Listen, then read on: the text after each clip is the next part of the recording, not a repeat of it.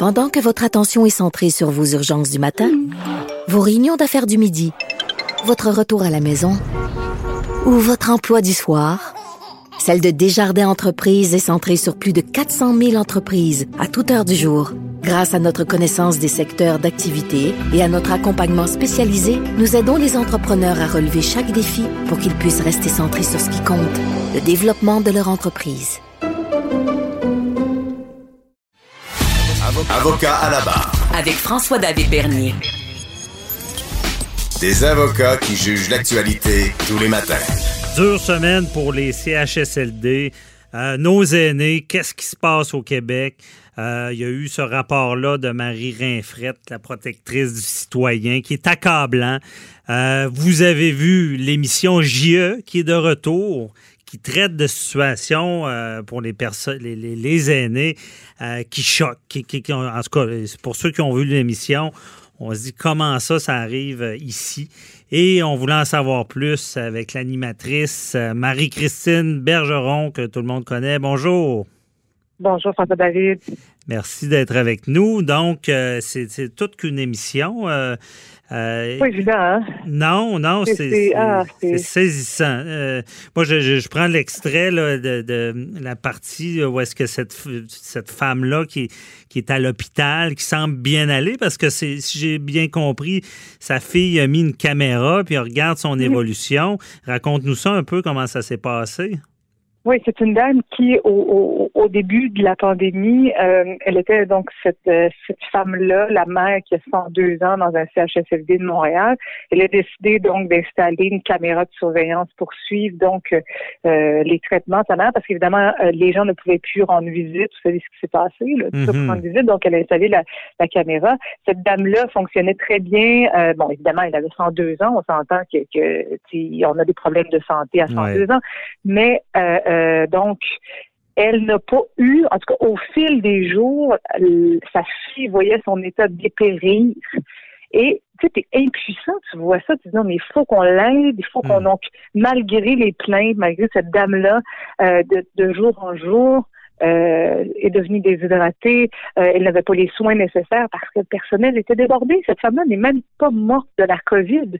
Elle est décédée parce qu'on l'a abandonnée à son sort. C'est épouvantable. Tu sais, des fois, on a peur des mots des journalistes. On ne veut pas trop hmm. euh, donner notre opinion sur une situation. Ça, je m'excuse, mais c'est épouvantable. C'est inhumain quand on regarde ce qui s'est passé, on se dit, ma foi, qu'est-ce qui s'est passé pour que ça, ça dégénère à ce point-là? Non, c'est dégueulasse.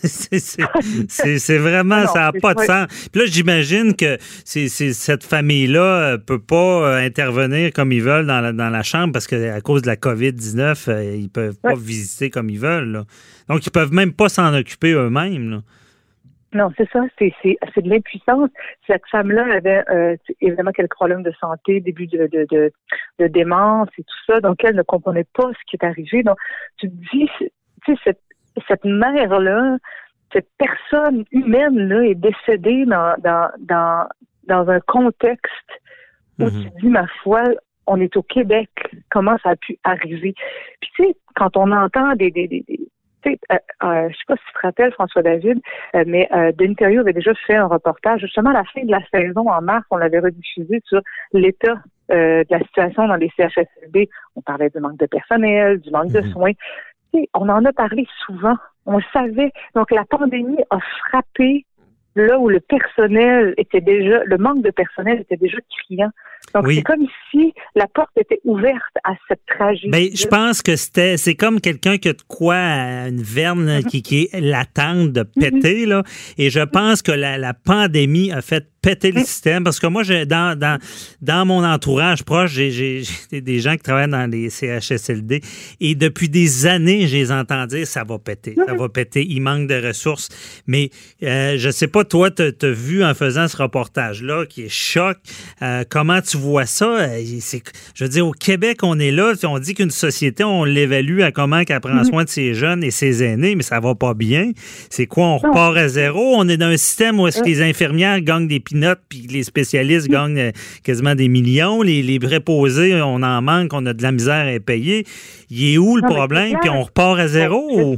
mais les, mais les conditions de travail, François David, quand on dit, quand on entend leur salaire, on se dit, mais ma foi, ils sont, tu sais, ça fait des années qu'on le dit. Ça fait, ça fait 20 ans que je suis à TVA, ça fait 20 ans qu'on en parle de cette problématique-là. Mhm. Non, mais c'est vrai.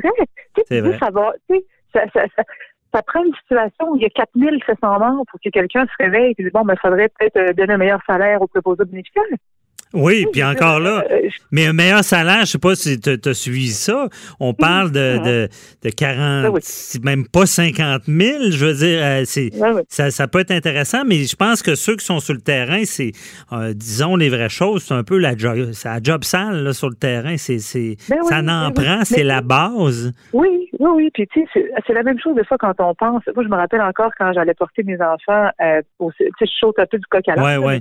Quand j'allais porter mes enfants au CPE, puis tu sais que je voyais tu sais, que l'éducatrice qui s'occupe euh, tu sais des- de, de, de 12 enfants là, de des tout petits, de l'hiver, c'est c'est tu sais, c'est de la Mhm. job, ils, sont, ils, ont, ils ont des rôles importants, puis c'est pas des personnes qui sont énormément taillées. Donc ceux qui s'occupent des petits, ceux qui s'occupent des vieux, des personnes vulnérables Ben oui. dans notre société, les enfants et les personnes âgées, qu'est-ce qui est le plus vulnérable? Tu sais, à un moment donné, je me dis, est-ce qu'en tant que société, on, qu'on, combien d'années on va accepter ça? Ben, euh, on, en a besoin, c'est clair, mais on fait rien pour les attirer dans cette profession-là. On, je trouve qu'on gratifie pas ça. Puis comme je dis, il y a comme une hiérarchie tellement forte dans les hôpitaux, dans des CHSLD. C'est sûr que c'est, moins parce qu'il y a les préposés, il y a les- souvent des infirmières en chef. Mais je trouve qu'on on n'amène pas les gens à, gratifier puis à entrer Non, dans la profession. là. Tu sais, parce que je trouve un petit peu aussi épouvantable. Tu sais, exemple, quand on fait une émission, quand on, quand on, on veut poser des questions, exemple, qu'est-ce qui s'est passé au CHSLD de Sainte-Dorothée? Évidemment, moi, je demande aux journalistes, euh, bon, qu'est-ce que, qu'est-ce que le boss a dit? Mhm. Marie, il n'y avait pas de boss. Comment il n'y a Aïe, pas de boss? Tu sais, moi, je trouve ça, parce que, tu sais, nous autres, quand on est journaliste, on veut aller poser des questions à ceux qui étaient responsables. Tu sais, Ouais. on appelle ça en bon français faire un bust Ouais. aller voir la personne avec la caméra sur l'épaule, tu sais, faire du, du bon vieux JE. Le bon, qu'est-ce qui s'est passé? On veut des réponses. Mais non, on ne peut même pas le faire. Il n'y a pas de patron. Ah, ça n'a pas d'allure. Tout le monde dit, ben, c'est pas mon affaire. Mais c'est pas votre ça, affaire. exactement. Il y a des gens qui Exactement. sont maltraités. Puis je veux. Puis m- moi, ça me frappe aussi parce que là, imagine, on est à la base, on parle de soins, euh, de, de- Mm. de personnes déshydratées, de, de, de, soins là, qu'on dit le physique d'abord. Ça, Oui. c'est sans compter les gens qui sont seuls. Je veux dire, le travail d'un préposé aussi, c'est. Où est l'humanité? On, on- on les prend à la chaîne parce qu'on n'a pas de budget, on est, on est dans le jus, puis on les traite Eh oui. comme des animaux. Puis même, Oui, je pense, des animaux mieux traités, là, je veux dire. Carrément. Carrément. Tu sais, quand je disais dans le rapport euh, qu'il y a une journée le 29 mars euh, à Eron, euh, au Ouais. CHSLD d'Eron, il y a eu une journée où il y avait trois employés pour 133 Ah non, résidents. c'est- c'est- ça a été un. Je veux dire, C'est terrible. C'est abominable. Puis, tu sais, je veux dire, il y a toujours du monde qui vont nous raconter des histoires d'horreur. Qui bon, il y a les mères, mais, mais pense à ceux qui ont vécu des histoires d'horreur et qui ont justement pas de proches. Ils vont Mhm. être morts dans des circonstances abominables. Il y aura personne Personne n'en parle. C'est pas grave. Exactement. Non, c'est ça. Ah, Puis ah. j'imagine, moi, être la famille, c'est dans des temps si incertains de ne pas pouvoir être proche, de pas pouvoir entrer comme ils veulent pour prendre soin d'eux. Ça, ça, ça doit Ah, vraiment non, non, non. être terrible. Mais je sais pas, euh, c'est quoi les solutions, puis comment qu'on peut. euh, ça, ça va prendre des milliards, des Ben, milliards. Je veux dire, c'est. Mais, mais tu l'as dit, ça, ça fait des années, ça passe par la valorisation du travail de Ouais. préposé bénéficiaire, qui est, qui est une, une, une, une profession. C'est pas, c'est pas, pas une, pas une jobine. C'est, une- une, une profession, c'est une, c'est Mhm. une, tu sais, les, les gens qui font ça, là, ils doivent avoir euh, Une vocation même. C'est une vocation. Exactement. Ouais. Je cherchais le mot. Ouais, c'est vraiment, ça. oui, c'est une vocation parce que c'est pas tout le monde qui peut faire ça. Ça prend de la patience, ça prend, euh, euh, ça prend tellement de qualité pour s'occuper. Tu sais, puis j'imagine eux autres déjà quand, déjà ils étaient à bout de souffle quand la pandémie est arrivée parce que tu sais, tu travailles, euh, ils font des heures supplémentaires, ils sont Mhm. fatigués, il n'y a pas de dents, et puis là, boum, arrive ça. Il y en a plein qui, humainement, ils ont dit, je suis pas capable, ils ont quitté le bateau, Ah, j'imagine.